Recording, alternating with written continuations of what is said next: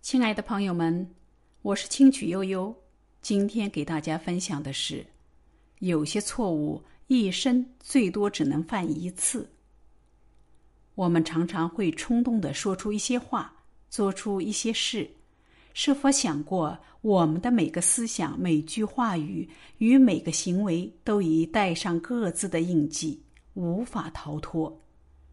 若我们制造了某些不太好的事，便永远无法收回，因为它已经进入未来，并将制造一连串的作用与反应。所以在做任何事情之前，一定要慎重考虑，以免将来后悔。谨言慎行。藏区的冬天非常寒冷，藏民尤其是在大雪之后。牧区和农场的工作都会停止下来，这时有些藏民则会开始他们的另外一份工作——向导。藏区的向导不像旅游景点的导游，这是一个收入较高但风险更高的工作。来自世界各地的登山者和探险家都需要向导。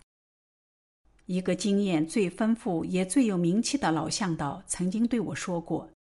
一个合格的向导必备的品质绝对不是勇敢，而是谨慎。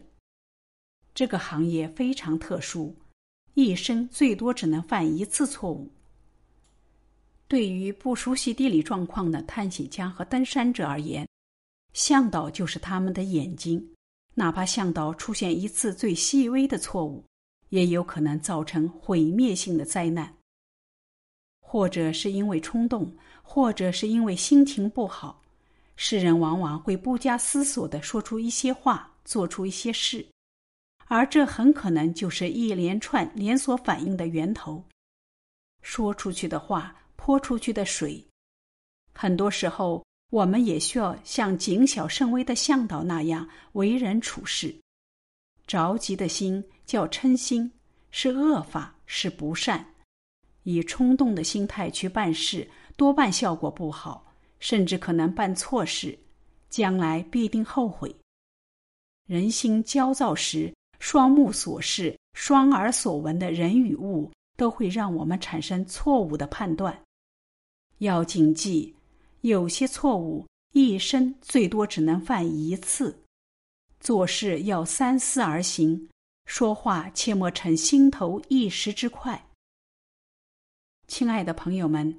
今天的分享到这里就结束了，感谢您的聆听，我们下次见。